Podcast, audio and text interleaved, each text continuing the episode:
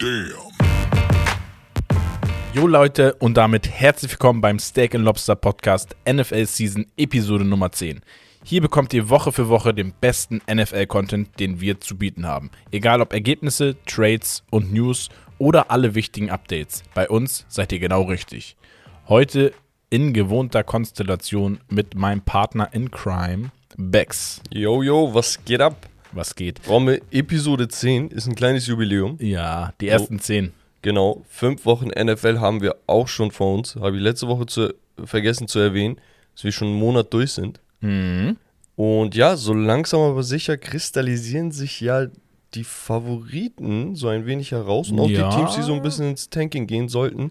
Ja, es wird, es wird, äh, also ja, es kristallisiert sich schon ein bisschen mehr raus nach und nach. Und ähm, ja, wir haben wieder einiges vorbereitet. Gestern wieder, also frisch eigentlich wieder aus dem Livestream rein in den Podcast. Ähm, und ich würde sagen, wir fackeln gar nicht lange. Genau, Livestream. Twitch könnt ihr auch immer abchecken. Nochmal Genau. hier der Reminder, sonntags immer ab 19 Uhr mit Romme und mir die Watchparty zu den ersten NFL-Partien.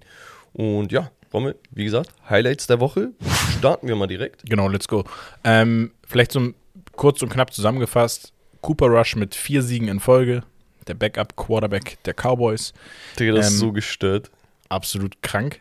Die Eagles ziehen durch. Ja, Ja. auf jeden Fall. Ähm, wer sich bei der letzten Folge, glaube ich, erinnert, war ja auch in dem Spiel mit einem Thema, ob, ob ich denen das zutrauen ja, würde. ja, genau.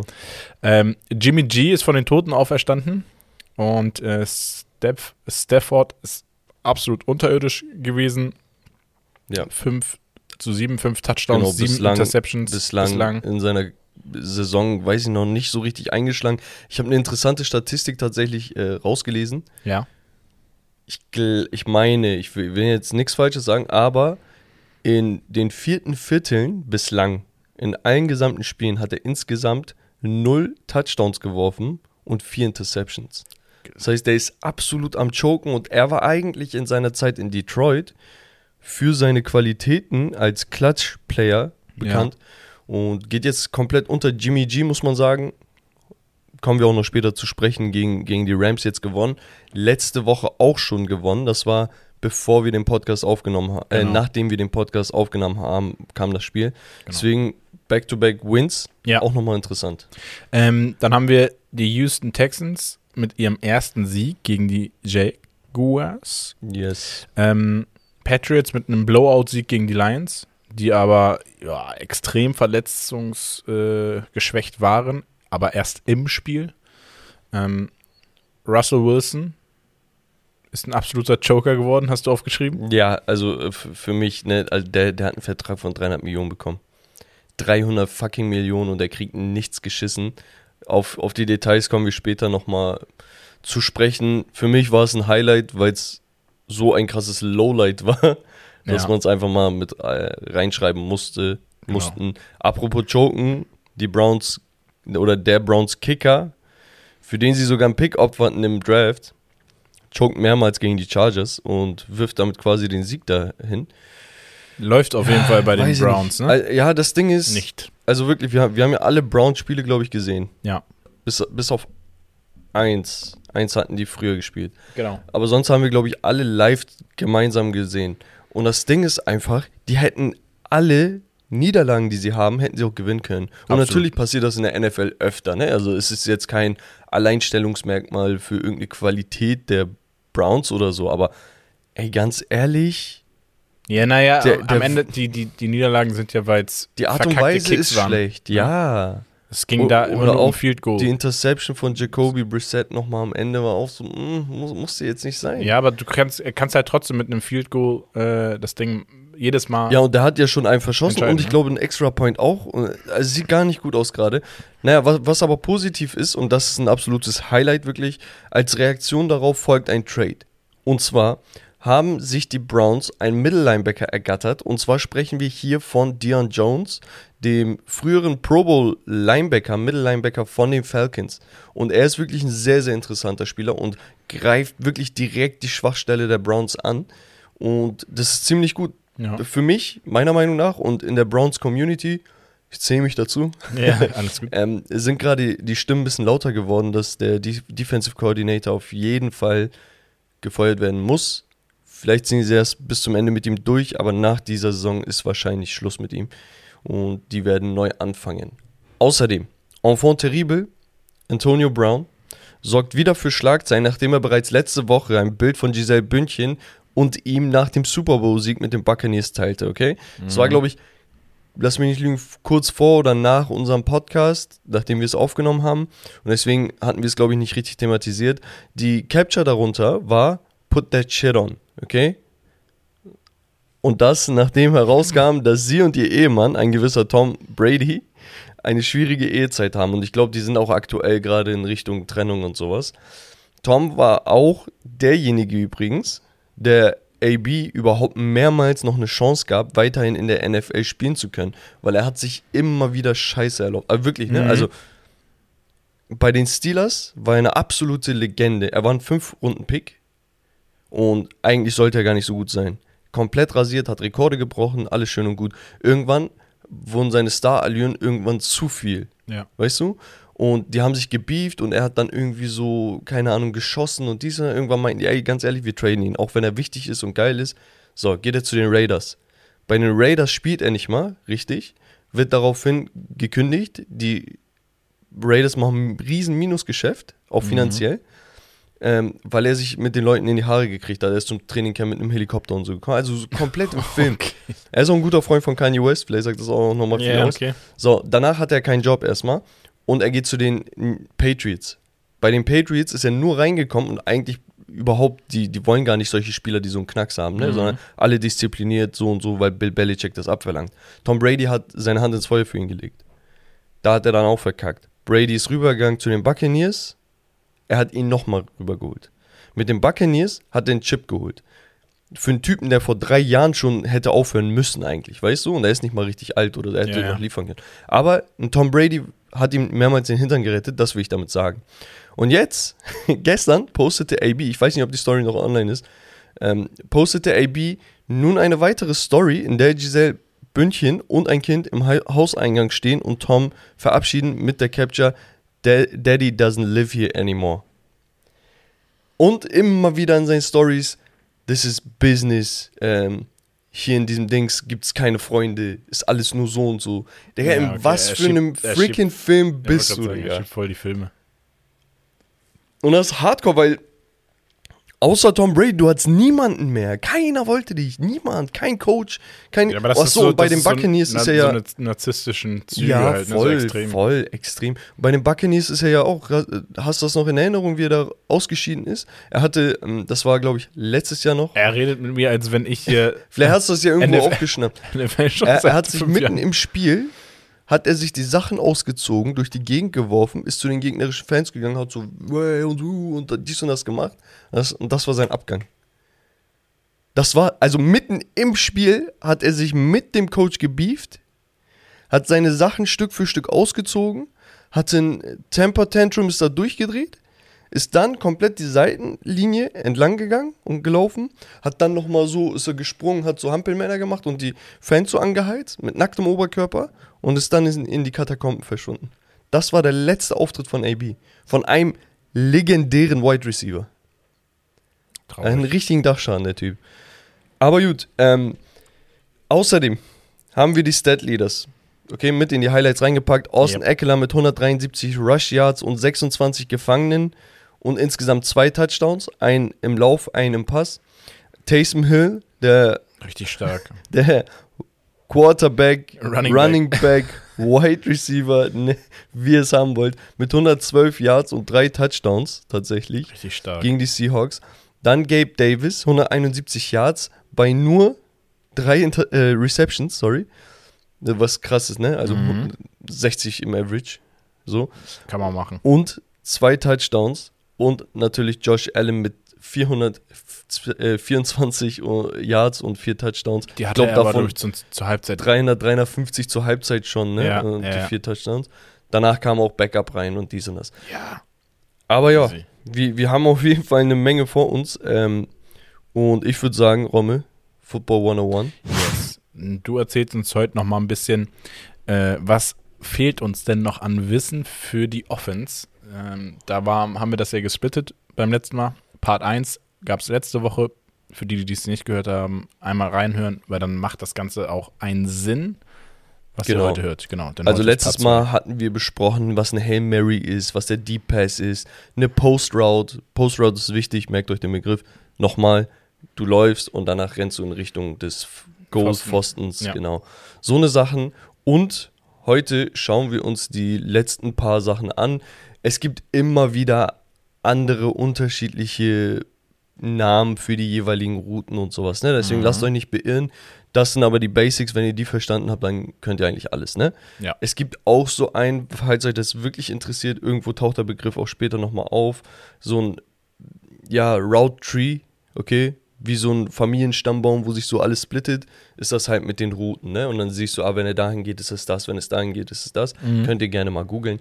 Aber wir haben gesagt, die Offense hat grundlegend zwei Möglichkeiten, Yards und Punkte zu erzielen. Einmal durch den Lauf und einmal durch die Luft. Und die Luft schauen wir uns heute an, Part 2. Ja. Und die erste Route, die wir besprechen, ist die Fade Route. Fade Routes werden meist in Richtung der Endzone genutzt und sind anfänglich wie Straight Routes, also gerade aufgebaut, ehe sie die meist größeren Receiver zur Sideline rotieren lassen. Okay, das heißt, du läufst straight und lässt dich dann ins Ausmäßig fallen. Okay, das Ja. ist dann dieses, was man immer in der Endzone sieht. Weil, wenn du, wenn du weißt, du hast einen Tight End oder einen großen Receiver, was machst du? Du nutzt diesen Größenvorteil. Er läuft, geht nach außen, du wirfst den Ball hoch in die Luft. Das Schlimmste, was passieren, Du überwirfst. genau. Ja, ja, damit So. halt nicht in eine Und Interception. im Idealfall kannst du das nicht verteidigen, weil du nicht weißt, ob der ja, Receiver jetzt doch zurückfällt oder nach hinten. Und deswegen ist das ein sehr, sehr geiler Spielzug. Fade Routes sind quasi eine Art Post Route, nur andersrum. Statt dass du nach innen läufst, läufst du nach außen. Yes. Genau. Short Pass. Short Passes sind in allgemein, wie der Name vermuten lässt, kurze Routen, die viel Schnelligkeit abverlangen. Da gibt es dann im Route Tree nochmal jeweilige Unterteilungen. Eine davon nannten wir ja bereits mit den In- und Out-Pattern oder aber auch Flat Routes, die direkt seitlich verlaufen. Flat, flach, das heißt, die Linie von deinem Receiver ist gar nicht so lang und dann nach außen, sondern flat, kurz. Er macht einen direkten Cut zur Auslinie und sowas. Genau. Meistens bringen diese Pässe halt was, wenn du A, den Ball out of bounds haben willst und die Zeit damit stoppen willst Ja. oder kurze Yardages brauchst oder aber auch, wenn du Yards after Catch möchtest.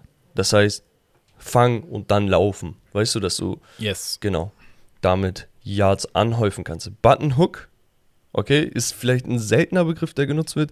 Vielmehr nennt man das Comeback Route, okay, die Comeback Pattern. Oder aber auch die Hitch Route ist ein Lauf nach vorne, der ab einer bestimmten Yardage abgebrochen wird, um den Pass zu empfangen. Okay. Okay? Das Ja, heißt, ja. du läufst und dann kommst du nochmal zurück. Okay? Da- Das ist, dieses Zurückkommen sind manchmal vielleicht ein bis zwei Schritte, mehr ist das nicht. Aber das reicht schon, um die Separation zu haben, um diesen Abstand Ja, ja, zu klar. kreieren, um dann äh, bei den Comeback Routes sehr effektiv, gerade in Mid-Pass-Situations, äh, wieder dann rein oder ja, raus, so, genau. rausdrehen. Ne? Hitch nennt man sie, wenn sie auf kürzerem Raum geschehen. Ja, okay. Okay? Die Slant Route, eine der wichtigsten Routes im gesamten Game und vor allem sehr, sehr effektiv und effizient. Du machst eigentlich nie was falsch damit. Eine der effizientesten Arten, schnelle, kürzere Yardages zu gewinnen, wird oft genutzt. Der Receiver cuttet ab der Line of Scrimmage, also da, wo die ganzen Leute, die O-Liner und D-Liner stehen, ne? ab Ja. dieser Line cuttet der Receiver diagonal übers Feld in die Mitte und durch. Okay, das heißt, der kann ihn schon direkt nach dem Cut bekommen, der kann ihn aber auch viel später schon bekommen. Okay. Und das ist halt dadurch so gefährlich, weil du jedes Mal für Mismatches sorgst. Okay? Mhm. Wenn ich cutte und der andere Receiver cuttet, die beiden Verteidiger müssen jetzt entscheiden, ob sie Man, oder das wird vorher schon entschieden, ob sie Man oder Zone spielen. Okay? Wie im Fußball, ja. Genau, wenn du Mannverteidigung spielst, musst du mitlaufen. Aber durch diese, durch dieses Du Kreuzen, musst ja da durchlaufen. so. Und da, weiß nicht, das, das, das sorgt für sehr, sehr viel so Karambolagen ja, ja. und so eine Sachen. Und wenn du Zone spielst, ab welchem Moment switchst du den Receiver um? Also wann, wann signalisierst du deinem Teammate, ab hier habe ich. Das ist schwer. Weißt das ist ein du- perfektes Timing oder man muss eigentlich sich fast schon ohne Verständnis, Genau. ne? also Kommunikation so im Sinne von nur kurz Blickkontakt oder so. Genau. Und, du musst das Tempo ja aufnehmen von dem. Ja. Und was halt bei diesem Pass auch noch sehr gefährlich ist, sind die Yards after Catch. Mhm. Weil es ist kein Deep Ball oder so, sondern dadurch, dass die diese Separation direkt nach dem schnellen Cut haben, haben sie dann nochmal drei, vier Schritte vor dem Verteidiger manchmal und das sorgt dann für gut und gerne auch mal 20, 30 Yards, Ja, ja. manchmal für einen längeren Touchdown. Aber man muss auch sagen, dieser Spielzug hat auch Schwachstellen. Ne? Wenn die Box da voll ist, dann kriegst du deine Receiver, und das sind meistens dann zwei oder so, die die Slant Nicht laufen, kriegst du nicht rein. Weißt du, also es ist kein, ist genau, es ist kein, ne? ja genau, es ist kein Cheatcode und Ja. solche Pässe können auch ähm, gecuttet werden, also abgefangen werden schon vorher. Genau. Dann haben wir die Play Action. Das ist kein Pass per se, sondern eine Art Package, die auf jeden Pass, den wir vorher genannt haben, aktiviert werden kann. Mhm. So. Hier wird eine Ballübergabe an den Running Back vorgetäuscht, um die Abwehr rein nach vorne zu locken und dann den Ball in die Schnittstellen zu werfen. Man spricht auch von einem Fake Handoff. Okay, Ja. Handoff einfach Ballübergabe. Grundsätzlich ist die Play-Action nicht wegzudenken, muss aber auch durch gute Rushing-Offense vorbereitet werden. Das Ja, heißt, du, also ist nicht glaubwürdig, wenn, keine Ahnung, Brady 52 Mal wirft und dann eine Play-Action macht. Weißt du, also Ja. äh, die werden eh wissen, ah, nee, heute werfen die nur. Mhm. Weißt du, und, oder wenn der Lauf die ganze Zeit nicht funktioniert, in bestimmten Spielsituationen macht eine Play-Action keinen Sinn, weil angenommen, du hast 3 und 15. Wo, Klar. wo willst du dann einen Pass an, äh, einen Lauf antäuschen? Die wissen doch, dass du wirst. Weißt du? Aber wenn man das perfektioniert, gerade bei Teams, die so Dual Threats sind oder keine Ahnung, bei den Ravens macht das Sinn, ne? Ähm, ist es sehr, sehr gefährlich, weil du es nicht verteidigen kannst, weil irgendwo musst du vorne stehen, damit du den Lauf stoppen kannst. Das muss in dein taktisches Spiel reinpassen. Genau, einfach, und ne? irgendwo willst du den Pass wieder verteidigen. Das heißt, äh, okay. Ja, ja. Auf der anderen Seite dauert der Spielzug halt auch länger, ne? Mhm. Wenn, du diese Antäuschung noch machst, verlierst du ein, eine Sekunde, anderthalb. Und die reichen manchmal, um dem Quarterback genug Druck zu machen. Das Ja. heißt, das muss man gut abwägen. Und dann haben wir zuletzt noch den Lateral Pass. Dieser Pass geht lateral, das heißt seitlich vonstatten und wird eigentlich nur genutzt, wenn die Zeit ausläuft und ein Team punkten muss, da es schwierig ist, diese tiefen Bälle oder Hail Marys mal an den Ma- Mann zu bringen. Er kann auch rückwärts geworfen werden, dann geht das weiter. Ne? Also Mhm. du kannst sie so lange rückwärts werfen, wie du willst. Hierbei erhofft man sich Zeit und Lücken zu finden, bis jemand mit dem Ball durchstarten kann. Das sieht man ganz oft bei Spielen, die so schon durch sind oder kurz vor der Halbzeit, wo man es nochmal versucht oder so. ja. Du wirfst so einen Ball seitlich oder seitlich nach hinten Hatten wir gestern auch. und dann laufen die links, rechts, Pass, dann ne? klappt's nicht, genau.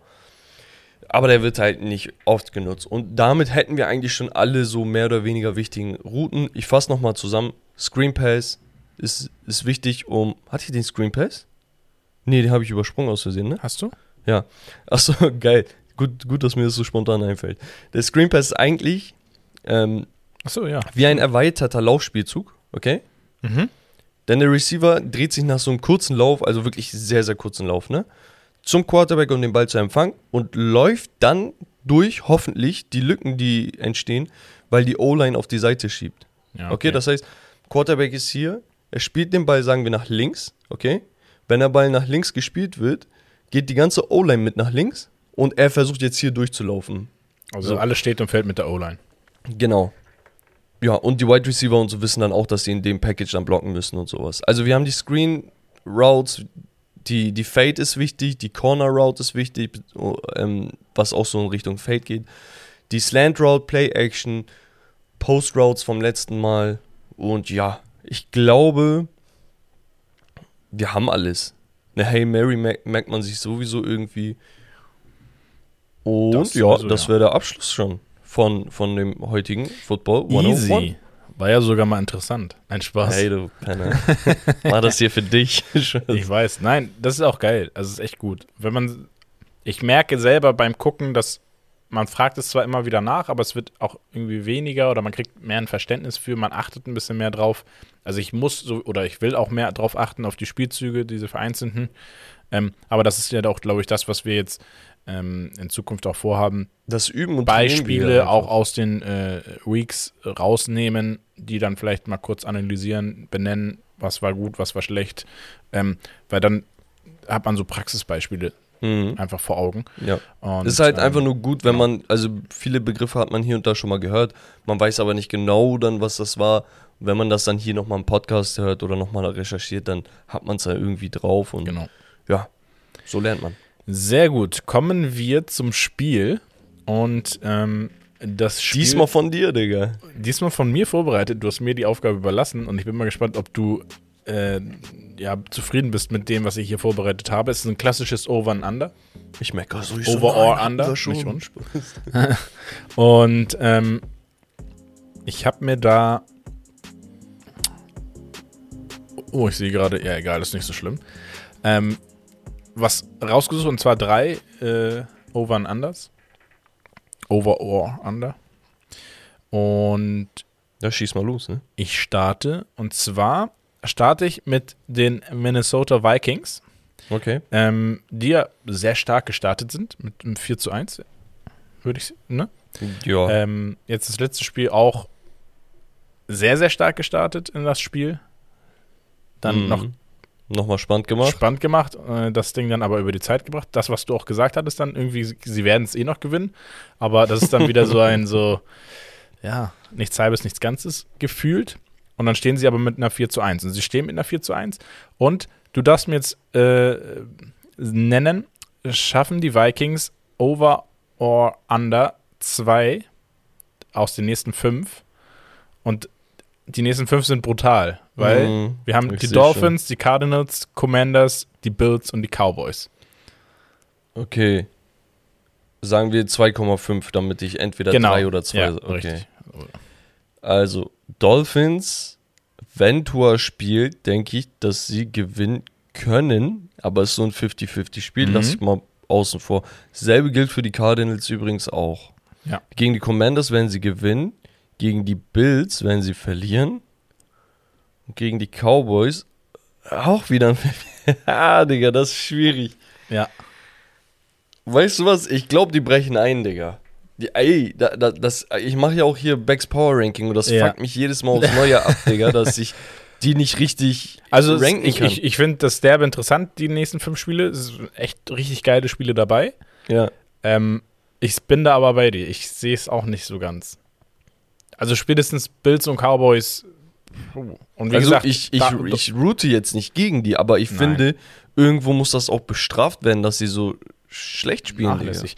Ähm, ja. Und dann sagt, sagt der eine oder andere natürlich, ja, aber 4 zu 1, wie, wie schlecht können die sein? Und am Ende geht es nur um sie. Ja, so denke ich halt auch. Ist halt geil, 4 zu 1. Mhm. Ja, schön. Aber ganz ehrlich, guck mal, die Spiele, die haben jetzt mit sieben Punkten gegen die Bears gewonnen und das mit Ach und Krach. Mit drei Punkten letzte Woche gegen die Saints. Mit vier Punkten gegen die Lions.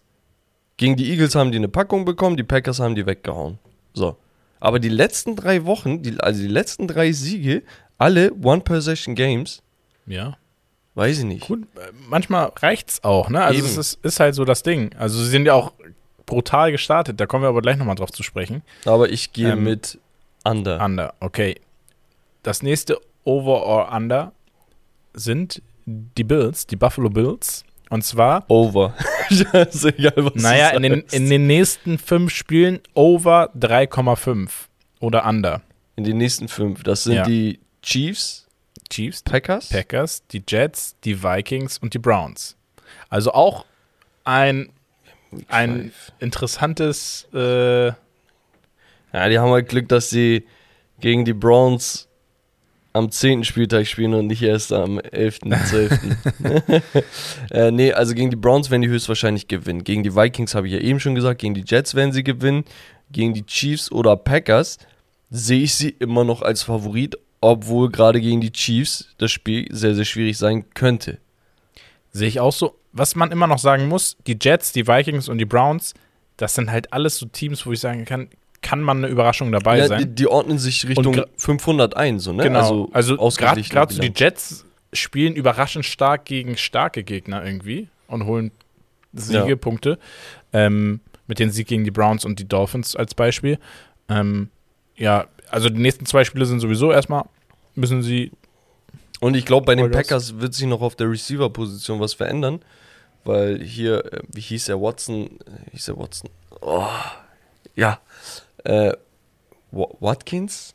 What? Boah, ich, ich habe gerade voll das Blackout. Hat sich verletzt und das war deren Run, Wide Receiver Number One oder Two Ja. und die haben eh schon nix. Ja. Und ja, aber ich, ich gehe over. Also Over? gegen die Bills wette ich dieses Jahr nicht. okay. Nee, also wozu? Okay.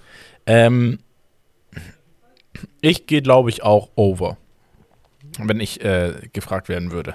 Äh, wie würdest du gehen? Nein. Also, Ich habe noch eine kurze Frage. Wir haben 17 oder 18? 17 Spiele, 18 Wochen, weil jedes Team eine Bye-Week hat, wo sie chillen können. Okay, dann hatte ich das richtig im Kopf. Genau. Und wir reden, wenn wir schon bei den Bills sind, Yes. kommen wir, bleiben wir bei den Bills, aber wir gehen jetzt nicht auf, auf die Bills direkt, sondern wir gehen auf den vermeintlich derzeit einer der stärksten äh, Quarterbacks der Saison, und zwar Josh Allen. Und die Frage ist, und ich ergänze das gleich nochmal mit ein, zwei Statistiken, schafft Josh Allen 5500 Yards diese Saison Boah. und mehr, mindestens 40 Touchdowns. Und kurz, er hatte 2020 37 Touchdowns und 4544 Yards geworfen. 2021 ein Tick weniger und zwar mit 36 Touchdowns mit 4407 Yards. Stand jetzt hat er 1466, glaube ich. Ähm, das sind im Schnitt 330 Yards. Und 14 Touchdowns hat er schon Warte. nach fünf Spielen.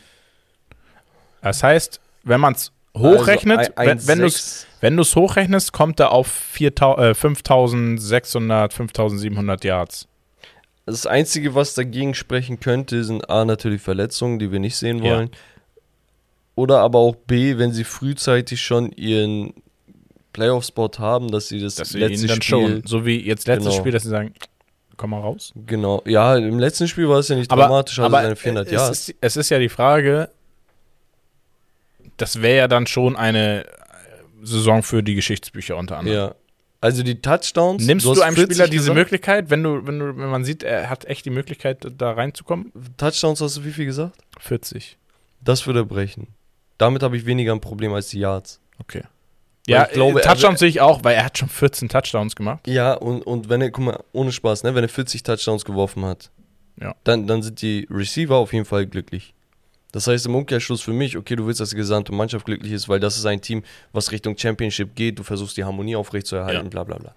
Das heißt für mich, der Running Back wird auch irgendwann mal mehr gefüttert. Gerade gegen Ende, wo man sagt, ey, wir wollen nicht vielleicht, dass Josh Allen seinen Arm jetzt kaputt wirft, jedes Spiel und jeder soll happy sein, sollen die äh, Mhm. Running Backs ein bisschen was machen. Also weißt du, so, Mhm. ich glaube, das Spiel wird sich von denen auch nochmal ein bisschen ändern Richtung Ende der Saison. Deswegen die Yards darf man ja nicht unterschätzen. Nicht mal Also glaubst du über 5000, wenn wir vielleicht ein bisschen fünf, ich, guck, ich vermute, am Ende wären es irgendwie 4800, 4900. Es kann aber auch sein, dass es bis zu 5200 geht. Aber höher würde ich nicht sagen. Okay. Aber die, die Touchdowns würde ich mitgehen, aber insgesamt Over-Under würde ich da anders sagen. Okay. Ja, ich würde mal over sagen, weil, keine Ahnung, also das, was er macht, so die letzten fünf Wochen, ist schon ja, geisteskrank, was, da, was da passiert. Ja, ne? Das muss man schon sagen. Also er hat mit die besten Plays bis jetzt Aber gehabt. man weiß halt auch nie so, okay, wir, wir sagen, das ist eine Breakout-Season und er ist MVP-Kandidat und so eine Geschichte, ne? ja. Aber wir haben noch nicht richtig gesehen, wie er mit dem Druck über eine ganze Saison hinweg klarkommt. Ja, absolut. Wer, wer weiß, vielleicht hat er zwei Also- Stinker und kommt da nicht mehr raus. Zumal, wie gesagt, das, was jetzt noch äh, als nächstes kommt, die nächsten fünf Spiele, ist ja auch nicht ohne. Und dann werden wir halt sehen. Wie gesagt, gegen die Dolphins zum Beispiel auch eher schwächer, obwohl selbst da hat er seine 300 irgendwas Yards Ja. gemacht. Also, ähm, ich bin gespannt. Wie gesagt, er ist ja auch immer mal gut, dass er äh, auch selber mal läuft und äh, selbst äh, ein paar Touchdowns so noch holt. Also ich, lasse mich gerne eines Besseren belehren. Ne? Also ja, wäre wär krank auf jeden hätten wir Fall. halt Spaß mit. Yes, das war unser heutiges Spiel. Unser erstes Romario-Spiel. unser erstes Romario-Spiel. Ich hoffe, es war in Ordnung. Digga, So. natürlich, war, war doch nice. Sehr gut. Nicht schlecht, Digga. Danke. Und wir gehen dahin, wo es richtig Spaß macht. Und zwar gucken wir uns die Spielergebnisse an. Und da war ja ein bisschen was los. Einerseits gab es so ein paar Highlights, andererseits gab es auch einige echt Lowlights. Wir hatten halt, also guck, die, die Matchups an sich waren nicht die allergeilsten. Nee, es war nicht die, die spannendste Week. Aber wir hatten sehr, sehr viele, ja, doch spannende Spiele noch, weil sie durch entweder einem Score oder einem Field Goal entschieden wurden, fand ich. Ja.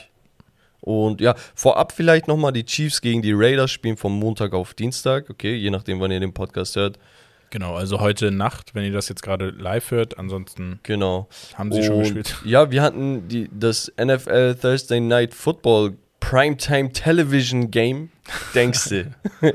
Denn wir hatten die Colts gegen die Broncos. Vermutlich das schlechteste Primetime-Spiel aller Zeiten. Wow. Ohne Touchdown und Ja. kaum Highlights. Am Ende ging es 12 zu 9 für die Colts aus. Auch weil ein gewisser Russell Wilson absolut schrecklich spielt zurzeit und bei Fourth and Goal einen freien Receiver nicht sieht. Der war, glaube ich, der, der Receiver ist, glaube ich, Rookie oder Sophomore, also zweit, zweites Jahr, glaube ich. Und der, der hat sogar, weiß nicht, seinen Helm auf den Boden geklatscht und so, weil er so sauer war. Und das, sowas kennt Wilson nicht, ne? Er Mhm. war bei, in, in Seattle Super Bowl geholt in seinem ersten, zweiten Jahr, in seinem zweiten Jahr, glaube ich. Direkt von vornherein so der Liebling gewesen. Jetzt kommt er da an als so der Messias und kriegt nichts geschissen. Und da Schwierig, kriegst du dann ne? auch mal dein Fett weg von deinen Receivern, was, was er komplett nicht gewohnt ist. Weil er normalerweise immer der war, der alles richtig macht und die anderen verkacken. Mhm. Jetzt ist komplett auf den Kopf gestellt. Und der Typ hat einen Vertrag von 300 Millionen US-Dollar gesigned. Alter. Also das, Das ist gerade, das ist gerade verrückt. Also, wie gesagt, ohne Touchdown muss man sich mal. Also vor, du ziehst dir dieses Spiel rein und denk, hast du da einfach fast drei Stunden Unterhaltung äh, ohne Touchdown. wofür? So, Ja. wo, wofür habe ich Dann jetzt kann ich auch Fußball gucken, wenn ich nur, So. wenn nur geschossen wird. Ja. ja. Nee, und das Ding ist, da, da wurden ja, die Fans sind da, also guck mal, erstmal zum Verständnis. Denver ist eine Stadt, die auch eine Basketballmannschaft hat, die die letzten Jahre so ein bisschen im Kommen ist, weil sie Nikola Jokic hatten, zweimal MVP geworden ist. Da kommt so gerade ein bisschen der Star-Hype rein, okay? Ja. Aber Denver war nie eine Basketballstadt. Es war immer eine Footballstadt. Ja. Und Peyton Manning, der den Rekord für die meisten Yards hat, ne? Mhm. äh, in einer Saison. War eine absolute Legende, ist er nochmal hingegangen, hat einen Super Bowl geholt. Aber auch vorher, da- das Team, die, die, die sterben für dieses, für, also die Stadt stirbt für diese Mannschaft. So. Und dann hast du ein Heimspiel, Primetime Television, und die Fans haben keinen Bock auf dieses Spiel und gehen nach Hause, weil sie keinen Bock auf diese Overtime haben, nachdem sie sich da drei Stunden hingesetzt Das war ja auch noch Overtime. Die, die letzten drei Punkte gar noch per Overtime rauf. Alter. Ähm, und, dann, und dann gehen sie einfach früher, um dem Traffic äh, wegzukommen. Ja, ich wäre auch früher gegangen. Also das ist ja absolut, also das ist ein Armutszeugnis, sowohl für die Broncos, als auch für den Head Coach, als auch für Russell Wilson. Und der muss sich langsam aber sicher im Klaren darüber sein, dass, dass der Zug abfährt. Sie stehen mit 2 und 3 wirklich sehr, sehr gut bedient da. Das ist so, weiß ich nicht, 2 und 3, die Art und Weise, wie sie die Spiele gewonnen haben, weiß ich nicht. 11 zu 10 gegen die 49ers, als, als hier Jimmy G sein erstes Spiel Ja. gemacht hat. Und 16 zu 9 gegen die Texans. Ja, da passiert nicht. Also offensiv ist das ganz, ganz schwach. Und äh, wenn da nicht was passiert, dann wird es eine bittere Saison werden. Und die Defense versucht ja alles. Also ist ja nicht so, als ob, als ob die Defense komplett am Choken ist, sondern ey, wenn, die haben den Gegner auch nur zu neun Punkten gehalten. Eben, So. eben. Naja, äh, sei es drum. Wir hatten aber auch Das hat mir gut getan, Digga. Ich, Äh. muss ein bisschen meinen Frust über Russell Wilson loswerden. ein, ein, einen weiteren Marsch von Herberts Giants. Und zwar gewinnen sie mit 27 zu 22 gegen die Packers. Digga, ist das erste Mal, dass Herbert Glück in seinem Leben hat mit seiner Ehrlich? Mannschaft. Ehrlich.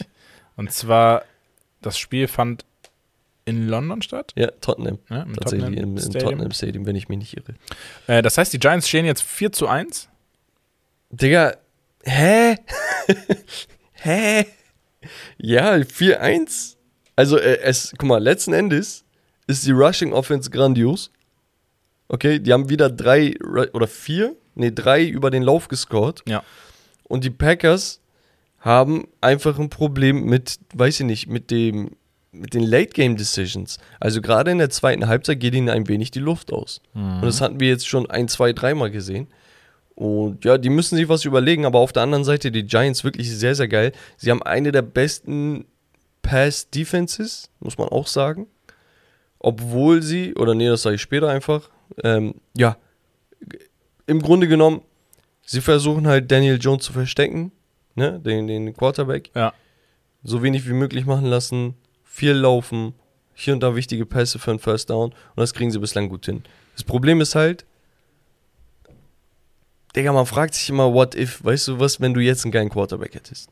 Ja, aber manchmal ist es ein, ist ein Team auch so gerade besser. Keine Ahnung, ich weiß nicht. Ja, vielleicht würden sie dann mehr werfen und den Lauf vernachlässigen Genau. und so. Ja. Eben. Es ist halt sehr, sehr krass, weil du hast gesagt, okay, so die Giants, was wird aus denen? Und dann haben sie mal gegen leichten Gegner gespielt, mal gegen den, mal gegen, ne? So, aber jetzt haben sie wirklich schon, okay, die haben gegen die Cowboys verloren, die haben gegen die Titans gewonnen, die haben gegen die Packers gewonnen und Panthers und Bears waren halt so obligatorisch. Ja, Wichtig. also die ganz großen Brocken hatten sie, ne, bis auf die Packers vielleicht jetzt. Ja. Aber man Schauen sieht auch bei mal. den Titans, dass sie beispielsweise kein Ja, so Team zu unterschätzen sind. Nee. Also, wie gesagt, ich bin gespannt, was da noch so kommt. Ähm, auf jeden Fall ein, ein Start, den sie, glaube ich, so sich gar nicht ausgemalt haben. Nee. Oh, und die Packers, auch vielleicht noch interessant, mit nur zwei Punkten in der zweiten Halbzeit. Und Krank. Das ist durch den Safety. Ja. Ähm, dann haben wir die Patriots mit einem Blowout-Win gegen die Lions, die Tr- Detroit Lions, 29 zu 0. Liebe Grüße wieder an Tarantino, deine Patriots. Ähm, beim ersten Karrierestart von Bailey Zappi, Mhm. der wirklich gut gespielt hat. Ähm, Genau, der hat jetzt keine Berge versetzt, aber grundsätzlich nichts Ja. falsch gemacht, wirklich. Seine Pässe angebracht. Ich glaube, ein Touchdown und eine Interception, aber bei einem Spiel, wo dein Running Back dann hier komplett durchdreht, kannst du ja auch nochmal ja, aufzählen. Stevenson mit 161 Yards und 6,4 Yards per Carry. Und auch Jacoby Myers mit 111 Catch Yards und einem Touchdown. Ja. Und ja, also man muss halt sagen, fairerweise die Lions mit fünf Verletzungen im Spiel. Ne, die Second Line war komplett, musste komplett ausgetauscht Digga. werden. Ähm, da ging, ab dem Zeitpunkt ging auch überhaupt nichts mehr, ne? Also gar nichts. Also echt. Ist ein bisschen traurig, weil Schade, die Lions echt. haben Spaß gemacht eigentlich. Ja, die aber gute Ansätze, Man aber muss halt auf den Boden der Tatsachen kommen. ja, ich glaube, man muss halt auch gucken, wie lange die Leute ausfallen werden jetzt. Ja. Ähm, deswegen sieht es nicht so gut aus. Auf der anderen Seite haben wir die Browns, die hatten wir eben schon mit 28 zu 30 gegen die Chargers verlieren. Mhm. Gut reingestartet, 14 zu 0 stands. Dank wen?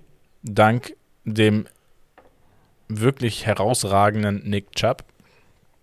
Ja. Und ja, sie choken, indem sie halt wieder das Field Goal nicht treffen.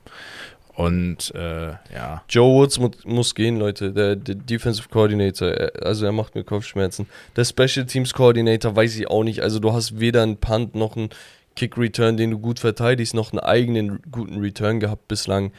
Keine Ahnung, für den, okay, für den Kicker kann er nichts. Der Kicker muss einfach nur das Ding reinkicken. Ne? Also das geht komplett auf die Dings von Kate York ja. so auf die Schuld. Aber ey, ganz ehrlich, das ist, es ist einfach nur noch lästig. Es ist so, es ist dumm. Guck mal, ich gebe dir eine Statistik noch. Die aktuellen Punkte-Leader, Ja. okay, individuell Spieler, die die meisten Punkte dieses Jahr gemacht haben, sind mit 45 Mayher, der Kicker der Dallas äh, Cowboys. Danach Bass, Carlson, Tucker und Gano, glaube ich. Alles Kicker mit 42. Und unter diese Kicker reiht sich ein Nick Chubb ein.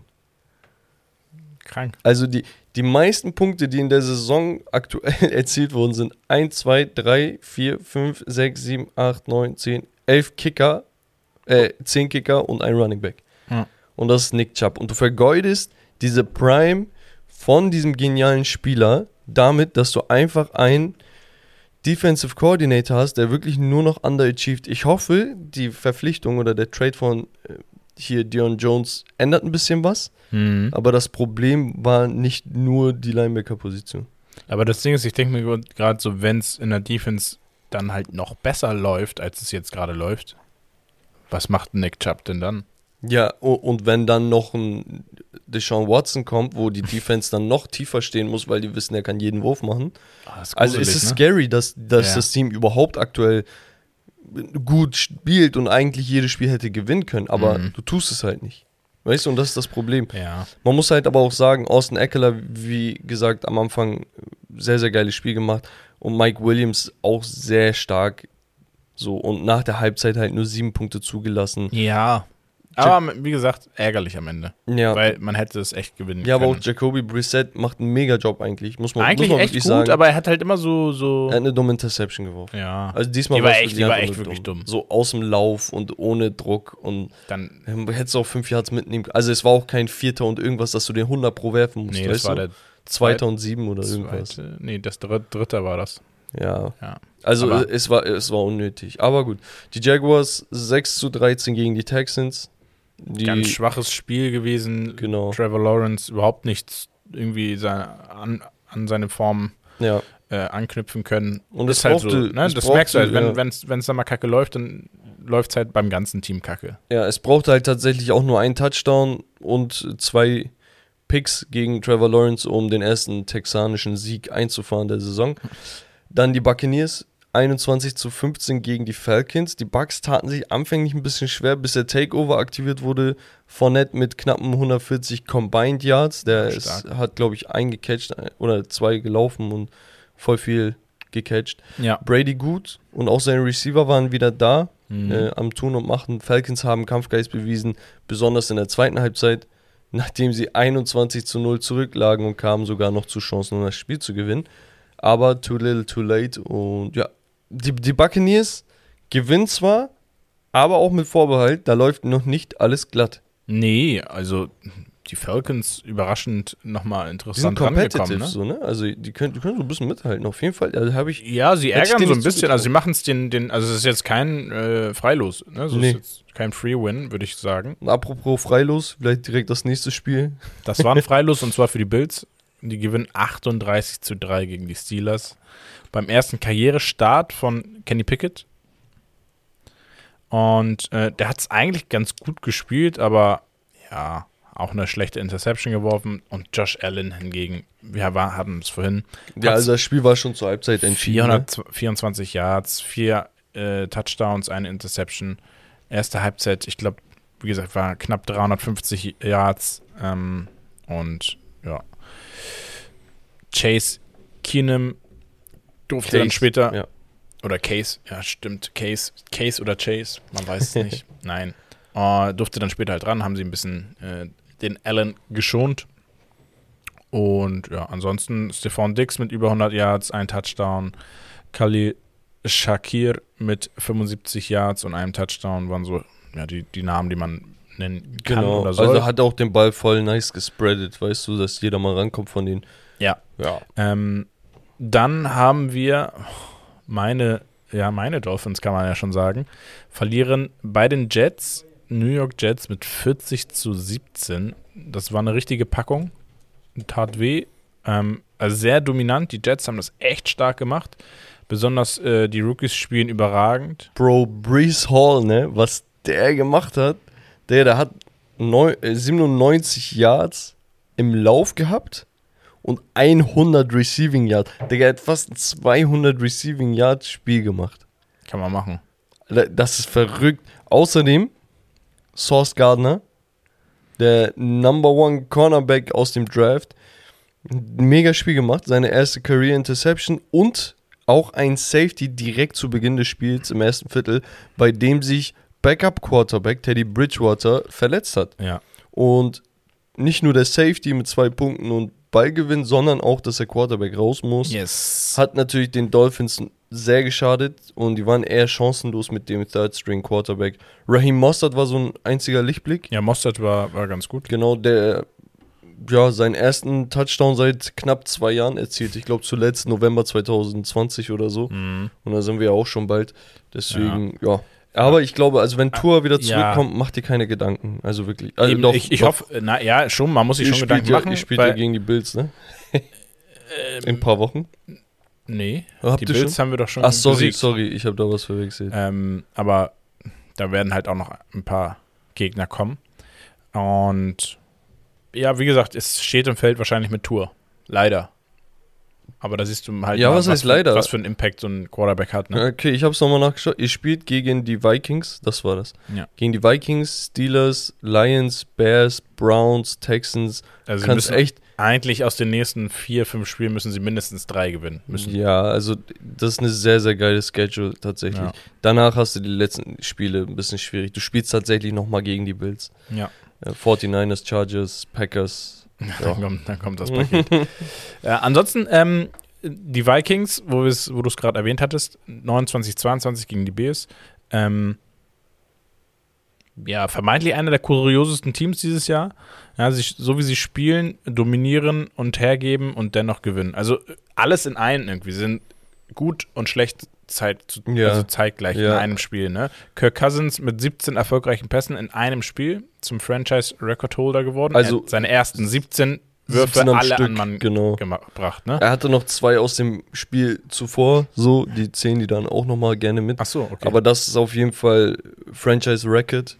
Und dann dachtest du, boah, was machen die mit dem? Und das lag auch wirklich daran, ne, bei den ersten 16, 17 Pässen waren aber auch die Receiver jedes Mal einen Schritt voraus. Also die Defense ist da gar nicht hinterhergekommen. Sehr spritzig gewesen, die erste Genau. Halbzeit, ne? würde ich sagen. Devin Cook mit zwei Touchdowns und fast 100 Yards. Justin Jefferson, klassisches Spiel von ihm. Ja. 154 gecatchten Yards. Und er hat sogar einen Pass angebracht mit 23 Yards. Er führt aktuell die Liga in gecatchten Yards an. Muss man auch nochmal sagen. Mhm. Und die Bears nicht schwach, aber besonders die Time of Possession war ausschlaggebend in diesem Spiel. Ich glaube, die hatten insgesamt dann irgendwie 36 zu 23, 24 Minuten Ball. Ne? Also Ja, 13 Minuten Differenz, das ist schon mächtig. Das ist ein ganz Viertel. ja. So. Äh, genau. Wir gehen rüber aber zu den Commanders, die zu, zum wiederholten Male verlieren. Mit 17 zu 21 gegen die Titans. Titans anfänglich ziemlich dominant, ja, ehe sie Car Carson Wentz mehr machen ließen. Ähm, also Wentz zeigt ja immer so seine Stärken, aber auch seine, ja, weiß nicht, irgendwie sein Ich Ruf, sag er doch, wird seinem Ruf so gerecht. Zwischen Genie und Wahnsinn, Jekyll und Hyde und habe ich ja schon alles gesagt. Und ganz ehrlich, hier Brown, sein Receiver, äh, ich glaube Second Year Receiver, 100 Yards, zwei Touchdowns. Wentz selber mit 360 Yards und so. War alles schön und gut, aber dann guckst du dir ein bisschen die Advanced Statistics an und dann siehst du, dass die bei der Third Down Conversion Rate, also die Third Downs, die sie zu einem neuen First Down gemacht haben, bei 1 zu 11 lagen. 1 zu 11, Digga. Total schlecht, unter 10%. So, und Wentz am Ende dann nochmal mit einer schlechten Interception, die nicht unbedingt notwendig war. Okay, eine Interception ist niemals notwendig, aber Ja. manchmal nicht äh, vermeidbar. Ja, die Titans Defense mit 5 Sacks. Derrick Henry hatte nicht die besten Averages per Carry, aber seine zwei Touchdowns waren dennoch sehr, sehr wichtig. Tannehill war ganz in Ordnung. Und dann haben wir die Saints gegen die Seahawks, Da war 39 ordentlich zu was los. 32. Das war, das war ein geiles Spiel, muss man echt sagen. Man muss sagen, die Seahawks machen schon mehr Spaß, als sie tun sollten. Haben wir auch letzte Woche ja, gesagt. ja, haben wir letzte Woche Irgendwie jedes gesagt. Spiel ist irgendwo interessant bei Ja. denen. Die Seahawks immer High-Scoring-Games gehabt, habe ich das Ich habe Gefühl. aber auch das Gefühl, dass die Saints echt von Anfang eine echt leichte Kurve nach oben, also eine, eine, eine stetige Kurve nach oben machen. Das so liegt von der Form, Performance. tatsächlich auch vielleicht sogar daran, dass Jameis Winston verletzt raus ist und nicht spielt. Krass, ne? Ähm, jetzt ist ja Andy Dalton dran, ein Veteran, Routinier, der ja seinen Zenit auf jeden Fall schon überschritten hat. Aber er macht seinen Job und ganz ehrlich, Alvin Kamara hatte, glaube ich, auch die ersten paar Partien verpasst. Das ist der Running Back, Mhm. einer der besten auf der Position, so zwischen 5 und 10 würde ich ihn ranken. Und ja, es läuft, es läuft tatsächlich. Geno Smith, der Quarterback, der eigentlich nur der Brückenquarterback der Seahawks sein sollte, spielt aktuell vielleicht sogar den besten Quarterback. Football klingt ein bisschen übertrieben, aber die Statistiken unterstreichen das. Ja, schon, Er ist- ist schon brutal. League Leader im Quarterback-Rating und warf heute erneut 3 zu 0 Touchdowns. Ich glaube, insgesamt steht er bei 9 und 2. Und bei so einem Team, wo man sagt, Digga, ey, da läuft so einiges falsch, vielleicht hätten die auch mehr Siege mit einer besseren Defense erlangt. Weil an dem Punkt liegt es nicht. Nee, nee. Und Tyler Lockett wieder mit äh, 100 Yards, zwei Touchdowns. Ähm, doch es bringt alles nichts gegen den Taysom. Mann des Abends, Taysom Hill. Ja, Der er, er lief rennt und da lief einfach. und lief, hat drei. Touchdowns, 112 Yards, bei nur neun Carries ähm, und machte natürlich Andy Daltons Tag relativ einfach. Alvin Kamara durfte auch mit über 100 Yards die Laufdefense der Hawks exposen. Also wenn zwei Läufer mehr als 100 Yards gegen dich in einem Spiel haben, dann Ja. ist das schon krass. Man muss aber auch sagen, bei zu, zu Geno Smith nochmal, es hätten auch vier Touchdowns sein können, wenn DK Metcalf nicht Konzentrationsprobleme hätte und ständig irgendwelche Bälle droppt. Das ist wirklich schon ärgerlich, ne? Er, er Ja. hatte wirklich einen Touchdown schon gefangen. Und ja, Kenneth Walker hingegen, der Running Back, First Year Running Back Rookie, mit seinem ersten Karriere-Touchdown, auch nochmal eine interessante Storyline. Aber sag doch mal was zu den Panthers gegen die 49ers. Die verlieren 15 zu 37 gegen San Francisco. Der liebe Mayfield, äh, ja, sieht weiterhin schlecht aus. Sehr schlecht, würde ich sogar fast schon sagen. Ähm, und ja, auch die O-Line der Panthers echt nicht so überzeugend, was die da spielen. Jimmy Die haben Garoppolo, sechs zugelassen, ne? Sechs Sacks zugelassen. ja, ist brutal. Äh, Garoppolo stark, dieses Spiel. Ja. ja. Ähm, Wilson mit äh, 120 Yards und einem Touchdown und die Defense halt sechs Sacks, wie du schon eben gesagt hast. Einfach zu viel. Also, ja. Und das ist genau das, was ich anfänglich angesprochen hatte, als sich Trey Lance verletzt hatte, wo ich meinte, ey, die 49ers sind mit einem Jimmy G auf jeden Fall besser aufgestellt als ohne ihn. Weißt du, es, es klingt natürlich dumm, das meinte ich auch damals und es ist ein bisschen schade, das so auszuformulieren, aber sie sind mit der Verletzung ihres Starting Quarterbacks besser dran, als wenn er fit wäre. Also ich bin davon überzeugt. Und äh, gerade die letzten zwei Spiele unterstreichen das ja. Wir haben ja letzte Woche gar nicht thematisiert, dass die 49ers auch nochmal gewonnen hatten, weil die halt nach dem Podcast erst gespielt haben. Genau. Aber sie machen wirklich ihren Job und letzte Woche war halt gegen die Rams, die sie nur zu neun Punkten gehalten haben. Und ich hatte Colin Coward gehört, ähm, könnt ihr mal abchecken bei The Volume auf YouTube. Und der sagt immer, aber er ist auch so ein bisschen eine 49er Stick Rider, aber egal. Piep, Piep Rider. Ähm, nee, der meinte, er ist der festen Überzeugung, dass die 49ers den besten Kader der Liga haben. Und so Ah. hat sie das noch gar nicht betrachtet. Aber we- wenn ich an die 49ers denke, ich denke immer an die Defense. Es ist für mich ein defensive-minded Team. Es ist einfach extrem dominant in der Defense. Und die kamen auch vor ein paar Jahren deswegen in den Super Bowl. Und deren Pass-Rusher und sonst was werden nur noch besser, weißt du? Und dann habe ich überlegt, warte mal, jetzt wo er das sagt, ey, Jimmy G ist ja kein schlechter Quarterback und er braucht eigentlich nur ein funktionierendes Team und keine Verletzung. Dann hast du Debo Samuel auf der Running Back Position, wo ich meinte, das ist so ein Hybrid, der auch hier von eurem Coach bei den Dolphins auch als Running Back genutzt wurde, also Ja. Wide Receiver Running Back so, der komplett unorthodox genutzt wurde. Den hast du. Dann hast du, keine Ahnung, ein äh, Brandon Ayuk, ein Wide Receiver, der noch in seinem Rookie-Deal ist, sehr, sehr talentierter Typ. Dann hast du George äh, hier Kittle, der wahrscheinlich der beste oder zweitbeste Tight End ist. Es ist verrückt, wie viel du auch noch in der Offense hast. Die O-Line. Also, kleiner Monolog hier für, für, Ja. für die 49ers-Fans. Aber ohne Scheiß, das ist ein Team, gerade beim Power Ranking, das die nächsten paar Wochen vielleicht nach oben schießen könnte. Interessant, da teast er schon mal an. Ähm, dann hatten wir mit eines der Top-Spiele, würde ich sagen, dieses, dieser Week. Ähm, Ja. Die Cardinals gegen die Eagles, Mhm. äh, Late, Late Night Game, äh, mit 17 zu 20. Die Eagles weiterhin ungeschlagen. Das ist Ähm, verrückt, wirklich, das ist verrückt langsam. Ersten Sieg seit 21 Jahren, den sie in Arizona feiern. Muss man auch mal, glaube ich, mal krass. äh, mal sagen. Und, und auch, weil der Kicker 22 Sekunden vor Schuss nicht zum Ausgleich trifft. Digga, da haben wir es wieder. Aber diesmal war es, also, diese Woche waren die Kicker nicht so schlimm. Natürlich die Browns hier, die Cardinals und Naja, doch, noch. nee, nee, nee, Ja. doch, doch, war schlimm. Okay, komm, kommen wir am Ende nochmal hin. Also gerade, es waren Ja. halt immer die entscheidenden, ne? ja, Kicks es, so. es ist einfach scheiße. Und Jalen ähm, Hurts war wieder sehr, sehr ja, gut. Zwei, mit zwei Rush-Touchdowns und einem soliden Spiel. Und ja, die Eagles stehen jetzt 5 zu 0. Ja, da braucht man auch nicht viel, viel mehr sagen. Ne? Also die Cardinals, wie gesagt, immer, die sind so die reversed Version von den Vikings, habe ich das Gefühl. Die Vikings immer knapp und gewinnen und die sind immer knapp und verlieren. Ja, und, die, Und, die, die ja. Eagles, muss man vielleicht mal sagen, sie haben die beste Statistik gerade mit 5 zu 0. sie dominieren auch, aber man hat trotzdem das Gefühl, dass die Bills, Bills zum Beispiel stärker sind, weil die Bills noch mal ein bisschen mehr äh, ja, outblown, finde ich. Also so ein bisschen mehr diese Offensive. Ja, ja, ja diese ne? also es ist ein Festivals. bisschen spektakulärer Ja. noch.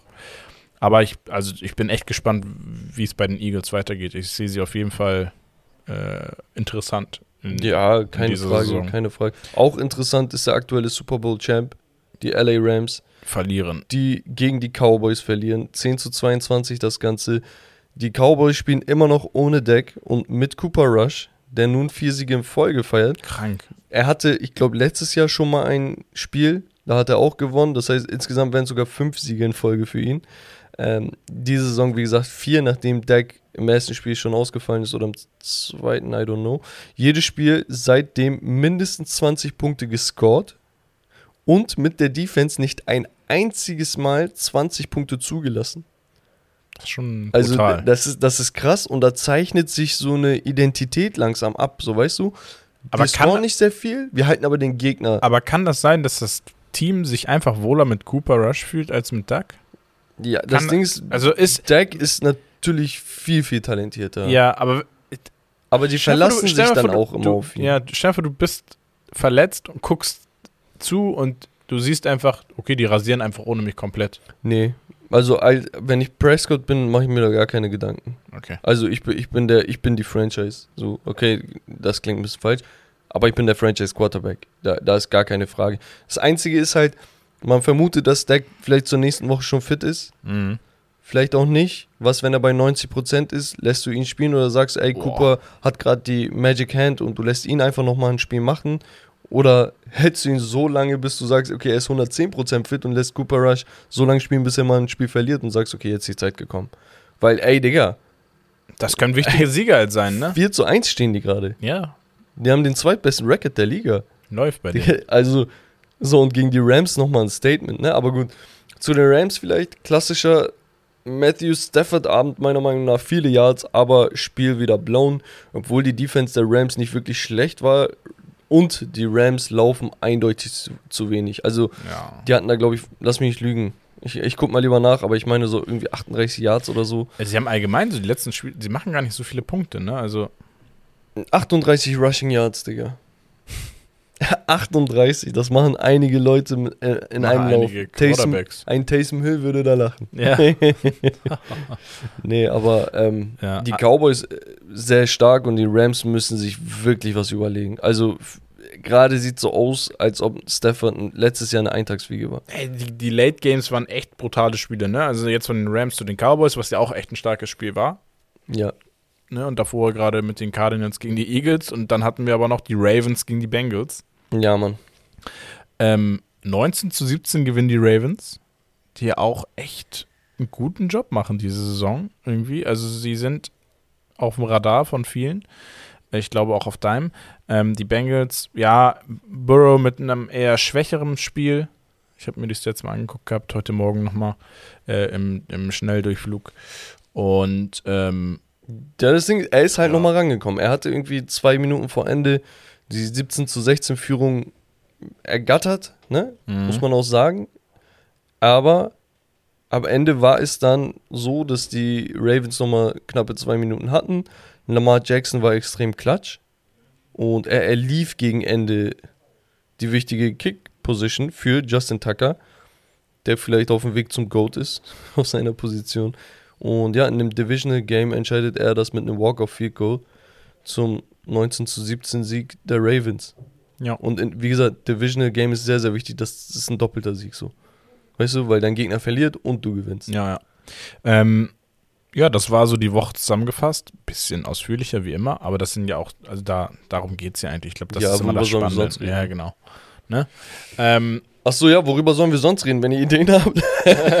wenn, nein, normal, also wenn ihr Ideen habt, wie wir vielleicht aktuelle Themen, zum Beispiel ein Wide Receiver Ranking, ein Quarterback Ra- Ranking Mhm. oder so, mit einem Spiel verbinden können, dann her damit, ne? Also Ja. wir machen ja so Spiele, wo wir Over und Under sagen und so die aktuellen Themen nochmal, die heiß sind, so ein bisschen diskutieren, aber könnt, könnte ja auch ein Ranking sein. Ja. So, deswegen schreibt uns gerne auf Instagram, wenn ihr Ideen für den Podcast habt.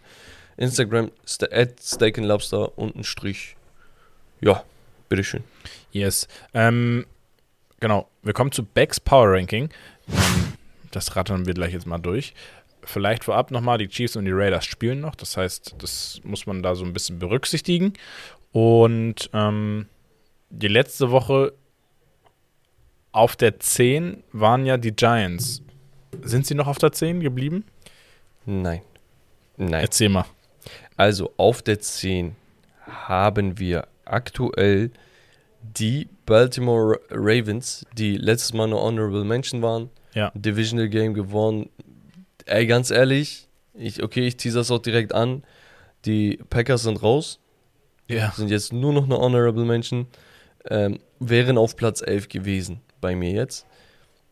Weil einfach Lamar für mich so ein X-Faktor ist. Also man hat ihm halt immer vorgeworfen in Klatschsituationen oder in Engspielen so, "Hm, er ist ein Läufer, du läufst gegen Ende nicht, weil das die Zeit runternimmt und so. Und was, wenn du nur eine Minute Zeit hast, weißt du, den Mhm. Arm hat er nicht und so. Die ganze Zeit, er gewinnt. Irgendwo, irgendwo, okay. Wonach rankst du den Quarterback? Was sind die, die Qualifikationen, die er Ja, du musst haben Spiele müsste? gewinnen. Spiele gewinnen. Wie du gewinnst, ist doch egal. Das ist doch scheißegal. Und ganz ehrlich, mir macht es ja auch noch Spaß als Fan. Ey, äh, Also, äh, Lamar Jackson macht ey wirklich Spaß, ihm zuzugucken, Ja. muss man echt sagen. Und, und das ist der Punkt, wo ich mir denke, Digga, man muss das irgendwo würdigen. Deswegen die Ravens auf Platz 10. Ich, für mich sowieso die Ravens, ich habe sie in derselben Division mit den Browns und Bengals. Ich gucke die mir im Detail an. Mein absoluter Lieblingsspieler all time ist ein Raven, was komplett, ja, eigentlich falsch ist. Aber Ray Lewis, ähm, ja, ich, ich habe die genauer unter der, unter der Lupe Ja. und die gehören dahin. So, auf Platz 9, nach zwei dominanten Siegen in Folge, sind die San Francisco 49ers. Jimmy G ist back. Jimmy G ist back. Wie gesagt, ich meinte, wir werden so ein bisschen gucken müssen, wie und ob er sich gut schlagen kann. Ja. Und ja, er hatte halt ein Spiel gegen die Broncos verloren, 10 zu 11, also richtig auf unnötig, wo er auch out of bounds gelaufen ist und Safety gemacht hat und so in der Mhm. eigenen Endzone. Also so eine dumme Sachen, aber wie gesagt, er braucht ein bisschen Zeit, jetzt der drinne. Ich glaube, das Team wird auf jeden Fall noch höher schießen. Die nächsten Wochen. Ja. Dann haben wir auf Platz 8, ähm, hast du die Bucks gerankt. Genau. Ähm, Unverändert tatsächlich. Ich wollte gerade sagen, da waren sie auch schon in der letzten Woche. Finde ich auch in Ordnung, weil, wenn ich was dazu da sagen darf, ist ja dein Power Ranking, aber Nee, nee, bitteschön. gewonnen, kein Blowout im Positiven So, so, wie im Negativen. erfüllt. So, Genau. mm, Ist okay. Also eher die Tendenz, dass man gesagt hat, oh, okay, man muss ein bisschen die Zügel anziehen jetzt die nächsten Wochen, damit es nicht in die falsche Richtung Genau. geht. Wa- Was halt für sie gesprochen hat, ist A, dass so ein bisschen mehr gelaufen wurde oder erlaufen wurde. Ja. B, Brady spielt immer noch Brady-like Football. Hat jetzt nicht viele Touchdowns gehabt, ich glaube auch nur ein oder zwei. Aber auch wieder gut Aber Yards seine gemacht. Yards, so Ja. weißt du. Und dann Leonard Fournette allgemein auch über die Luft sehr gut. Evans, Godwin, also da, da, da läuft, also ich mache mir da keine Gedanken. Nee. Nur die müssen halt ein bisschen überzeugender jetzt noch gewinnen. Das, genau, das ist es. genau. Auf der 7, das Da einzige. Team mit keiner Interception und dennoch einer der besten Pass-Defenses. Genau, das habe ich in Klammern geschrieben. Das sind die New York Giants. Das habe ich ja vorhin schon ein bisschen angeteasert. Ja. Ich dachte mir erstmal, okay, 4 zu 1. Guter Gegner, schlechter Gegner, guter Gegner, schlechter Gegner. Okay. Und kann ja sein, dass die guten Gegner einfach mal einen schlechten Tag hatten und deswegen gewinnen. Mhm. Aber man muss ja auch die zwischen den Zeilen lesen können, um zu sagen, okay, was ist denn aber ausschlaggebend? Ja. Habe ich geguckt, habe erfahren, boah, die Giants Defense ist gar nicht so schlecht. Da habe ich es nochmal runtergebrochen. Rush Defense, Pass Defense. Die Rush Defense sieht nicht gut aus. Ja. Also muss es die Pass Defense sein. Yes. Habe ich die angeguckt. Dann habe ich gesagt, okay, wie viel lassen die denn zu? Was machen die? Und habe dann gesehen, ey, die haben nicht eine einzige Interception gefangen.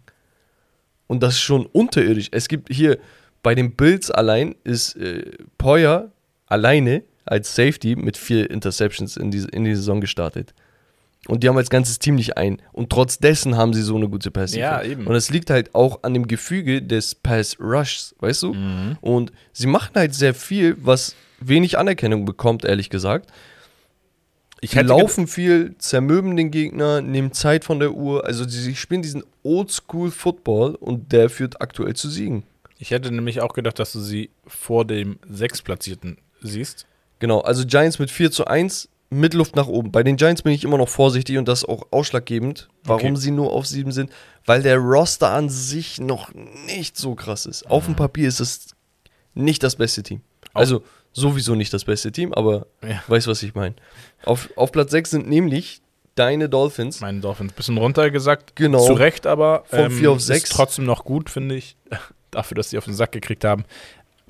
Ich glaube, zusammengefasst steht und fällt alles mit äh, Verletzung und, Ja.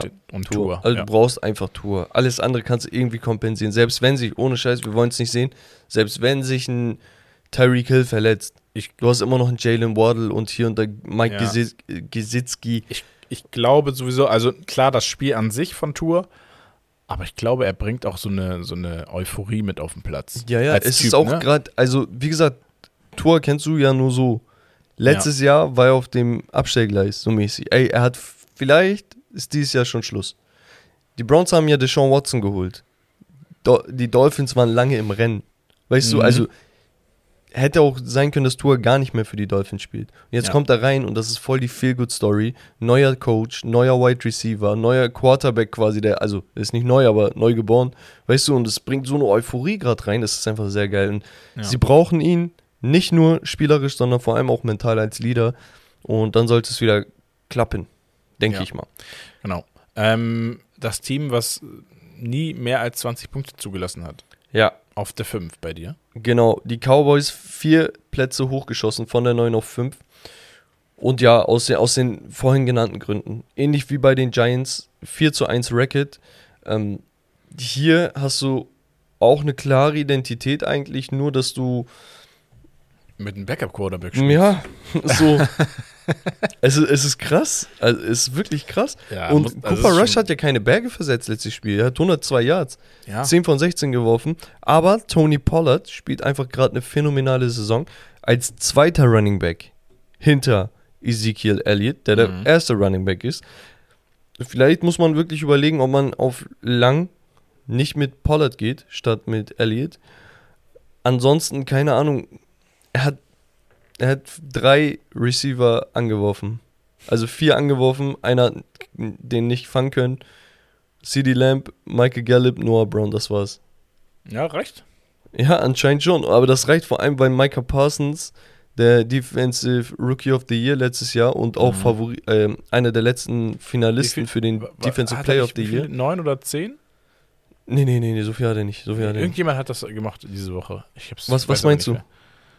Äh, in der Verteidigung. Aber ich glaube, ich Ach bin so, nee. falsch auf, auf, Auf jeden. Fall, Micah Parsons macht einen mega Job, hat seine Defense im Griff. Trayvon Diggs spielt auch eine sehr gute Saison. Weiß ich nicht, äh, es läuft einfach. Ist sehr, sehr gut gecoacht. Die Cowboys weiter im Vormarsch. Und ja, auf Platz 4 haben wir die Vikings.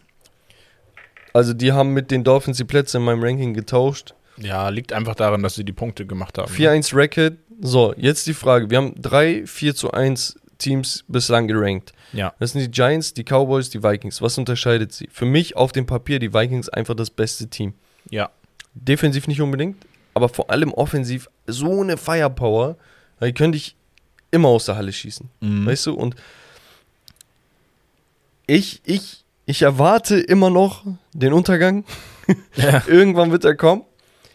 Und ja, weiß ich nicht, wenn, wenn jetzt die Cowboys gegen die Vikings spielen würden, wäre es ein 50-50-Game für mich. Also könntest du auch beide austauschen, habe ich kein Problem mit. Ja. Sehe ich, ähnlich. Auf Platz 3 sind die Chiefs unverändert. Die spielen aber auch noch gegen die Raiders, werden gewinnen, werden trotzdem für mich hinter den Bills gerankt sein, die auf Platz 2 sind. Also und deine die, Top 3 bleibt stehen. genau, und die sind immer noch hinter den Eagles, die weiter ungeschlagen sind.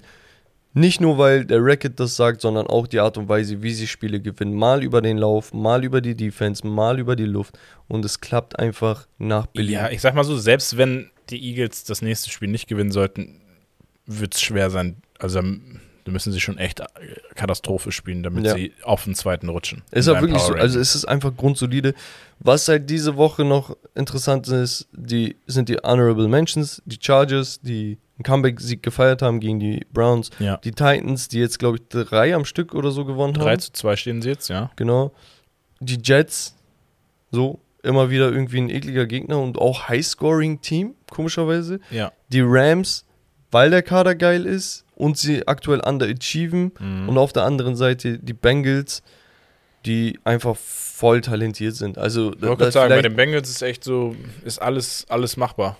Ich glaube auch irgendwie, ich habe ich hab so das Gefühl, als hätten die Bengals wirklich sehr schwierige Gegner auch gehabt. Ich kann das mal ganz kurz nochmal nachschauen.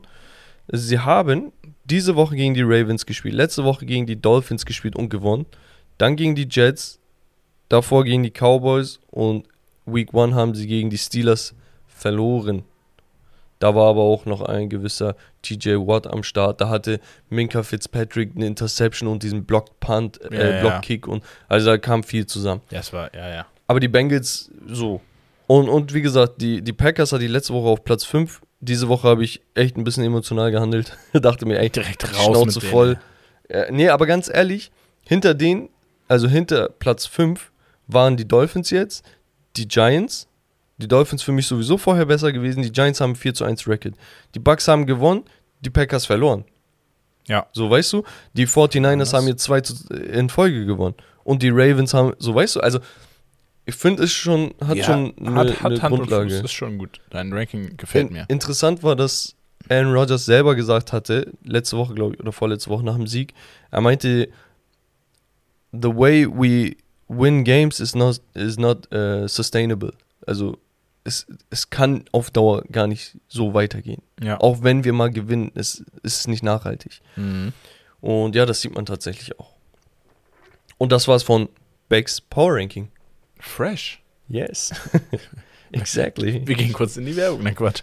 Ähm, Bevor es aber in die Werbung geht, ja, nein. Wir machen weiter mit der Geschichtsstunde, damit wir auch langsam dem Ende entgegengehen. Und da hast du was vorbereitet, was wieder gestern irgendwie im Stream also der Stream ist, äh, Power.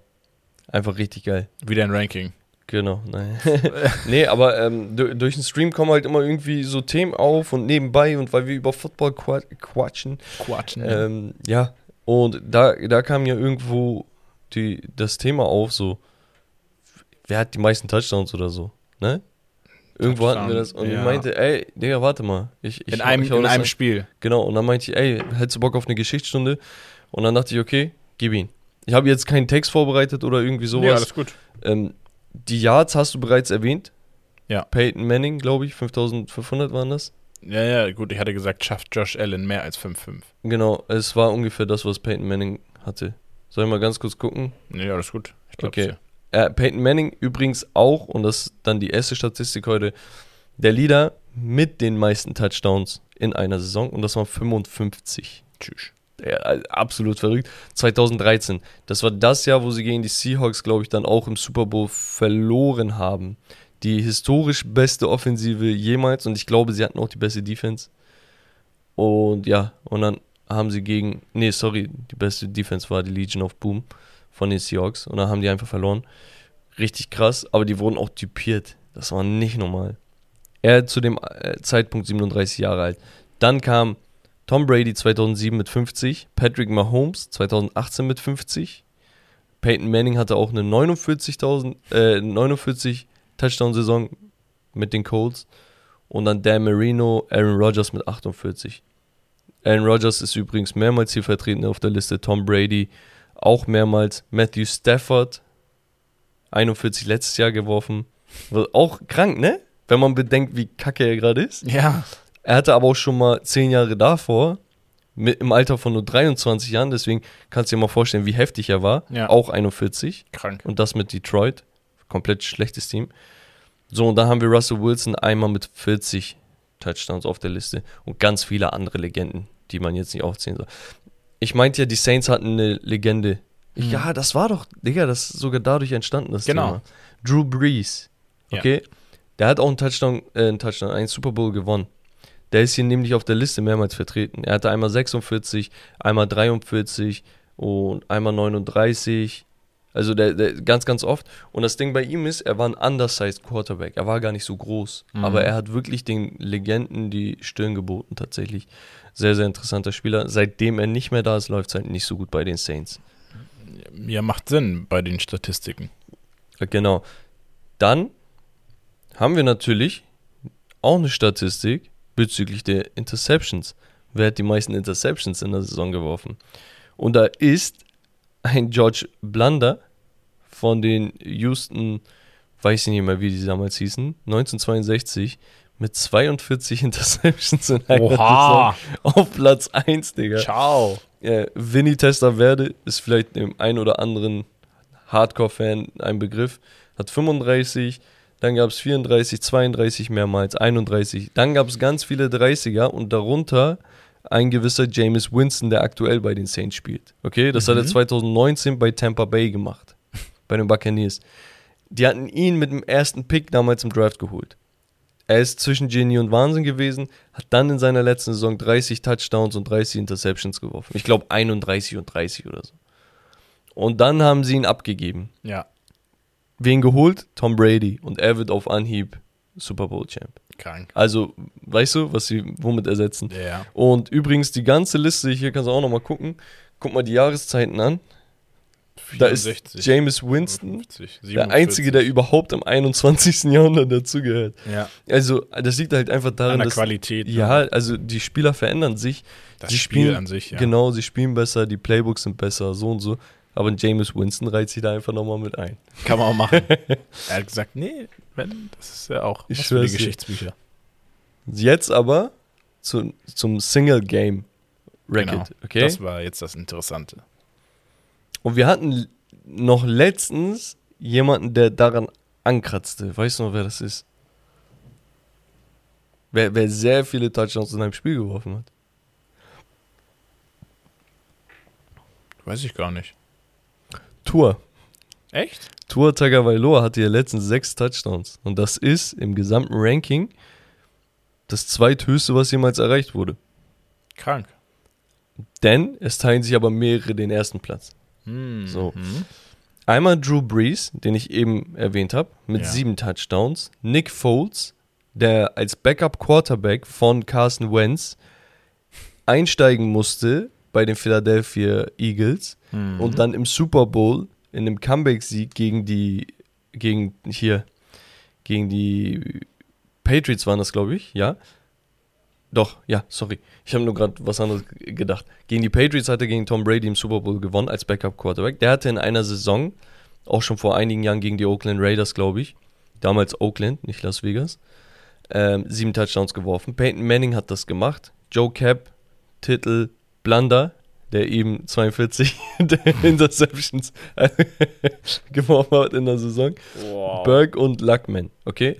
Also sechs- ja. Sechs Stück. Sechs? Nee, sieben. Sechs Touchdowns haben Tua, Patrick Mahomes mehrmals, Mitchell Trubisky, Aaron Rodgers, Ben Roethlisberger, der Ex-Quarterback der Steelers, der jetzt beendet hat, Ryan Fitzpatrick, Eli Manning und so weiter und Tom Brady auch. Genau, das sind die, die in einem Spiel 17, äh, 6, 7 und 6 Touchdowns geworfen Glaubst du, haben. es kann irgendjemand nochmal acht Touchdowns in einem Spiel machen? Digga, wenn, dann ist das Mahomes. Ne, das Ding ist, hätten die auch vorher schon machen können. Nur das Problem ist halt, die Irgendwann lassen die sie den, Spieler dann ja. nicht mehr spielen, wenn die schon 47 Punkte, äh, 49 Punkte da gemacht haben. Ja. 7 mal 7, weißt du? Ja. Das ist krass. Ich habe noch andere, einige andere Sachen. Ähm, die meisten Interceptions in einem Spiel von Jim Hardy ähm, Wie viele? im Season Opener 1950 hatte er wahrscheinlich das schlechteste Spiel jemals und hat in einem 45 zu 7 Loss sage und schreibe gegen den NFL-Champ, muss man sagen, Philadelphia Eagles damals, acht Interceptions geworfen. Ciao. Die nächste Woche hat er aber sechs Touchdowns geworfen und 55 zu 13 gegen äh, die Baltimore Colts damals noch gewonnen. Also auch nochmal richtig krass, Digga. Sie ist hin und her. Heftig, ja. Ja, auch, da- das ist ein, das ist ein Statement. Nach, Kann man nach, so einer, nach so einer Von Nummer. ganz down zu Ja. Geschichtsbücher.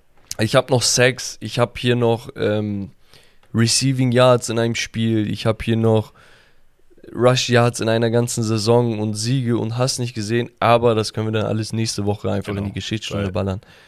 Und ja, da, dann wären wir auch schon am Ende. Ich würde einmal noch, Romme, Ja. die nächsten Partien einblenden. Oh ja. und euch ins Bild setzen, was uns alles erwartet. Und zwar haben wir da nämlich den einen oder anderen Banger. Hau mal raus. Angefangen mit dem Bears gegen Commanders Spaß. Uh, beste. Zur Primetime oder was? Tatsächlich von, von Donnerstag auf Freitag. Nee, also. Sehr interessantes Spiel wird Giants gegen Ravens sein, finde ich. Persönlich. Ich glaube, ich glaub, das könnte wirklich nice werden. Weil halt beide Teams, also die Ravens eigentlich favorisiert, aber die Giants, ich möchte halt sehen, was sie machen jetzt. Äh, Ja. Ich möchte es einfach sehen. Gegen einen Und das Brocken. ist geil. Ja. Mhm. Ähm, dann haben wir die Dolphins gegen die Vikings. Ich weiß nicht, ob Tour zurückkommt. Ich weiß es auch nicht. Könnte aber geil werden. Außerdem die Eagles gegen die Cowboys. Ja. Also die Eagles bis jetzt, was sie da abgerissen haben und wie sie die Gegner übermannen, ähm, ist krass. Ob sie das jetzt gegen so eine elitäre Defense der Cowboys machen können, ob Deck spielt oder nicht, ob Cooper Rush spielt und weiterhin das wird richtig spannend. So, die, die Storyline an sich. Und am Sonntag, 22.25 Uhr, die Chiefs gegen die Bills. Ist das Spiel des Jahres, Digga. Es ist das Spiel Eigentlich des müssen wir das Jahres. gucken, ne? Guck mal, und letztes Jahr sind die Bills in der Overtime nach dem heftigsten Playoff-Spiel, was ich jemals in meinem eigenen Leben mit meinen eigenen vier, vier Augen, meinen eigenen zwei Augen sehen konnte, damals hatte ich noch eine Brille, Ah. Ähm, sind sie rausgeflogen und jetzt könnte die Revanche folgen. Weißt du, und es ist einfach mega geil, Digga. Ich, Mahomes gegen Josh Allen, Krank. die Offense gegen die Defense, Digga, boah, krank, krank. Ja, wir haben sonst noch Chargers, Broncos, Seahawks, Cardinals, Falcons, 49ers, Packers, Jets, Steelers, Bucks, Saints, Bengals, Colts, Jaguars und Browns, Patriots. Und ja. Ja, ich freue mich. Also, also vor Ja, allem, vor allem sind diese, Gute, echt gute Spiele die, dabei. die letzten paar Spiele, ne, die werden wirklich Wahnsinn. Ich überlege mal, wach zu bleiben an dem Tag. ja. Es zieht sich halt immer so zeitlich. Das ist echt brutal. Aber das ist, äh, das bei ist so einem Spiel- Struggle. Und das Ding ist, ja, will ich jetzt, nee, kann man so pauschal nicht sagen, aber es waren schon zu viele solche Spiele, die dann richtig kacke waren. Ja, und dann bist du Letzten- unnötig. ja. Oh, ich kenne das doch. Dann hast du da wieder so ein 12 zu 9 ohne Touchdown. Digga, lass, lass, ehrlich. Ja. Aber gut, Leute, wir sind auch schon am Ende angekommen. Genau. Und falls euch das Ganze gefallen hat, dann lasst doch gerne eine Bewertung da. Oder erzählt euren Freunden und Verwandten, Bekannten Genau. vom Podcast, Von- auch wenn sie Fußball oder Basketball mögen. Richtig, weil NFL bringt wirklich auch Spaß. Ähm, kann ich so als Feedback geben. Ich bin ja hier der Rookie. Und, Du bist aber gut ähm, drin. Ich bin gut drin. Ich komme immer mehr rein und äh, ja. Ich glaube auch, weil, weil du so an diesen Podcast gebunden bist und immer reden musst. So machst du deine Recherche, die, die, weiß ich nicht, die Zeit, ja, die ich, du. Also ich habe auch mittlerweile echt so im Kopf, ach ja, heute war ein Spiel, ach ja, ey, wir haben die in der Nacht gespielt und so weiter. Das Ja. ist so Automatismus. Ein Ja, geil, Automatismus, Digga. der langsam reinkommt. Ich, ich feiere das Todes. Und dann immer halt Also- die Stats angucken. Ah, okay, wie hat der, wie hat der. Ja, ja. Ja, nee, mega nice. Also, wie gesagt, wir sind am Ende angelangt. Ver, äh, ja, folgt uns auf Insta, TikTok, Twitch, YouTube und überall, wo ihr Steak und Lobster googeln könnt. Genau. Und ich würde sagen, Romme, vielen Dank, dass du da warst. Sehr gerne, hat mich Vielen gefreut, Dank. wie immer. Vielen Dank an die Zuhörer. Ja, und das war's vom Steak and Lobster. Das Beste vom Besten. Auf jeden Fall. Wir rein. sehen uns beim nächsten Mal. Peace.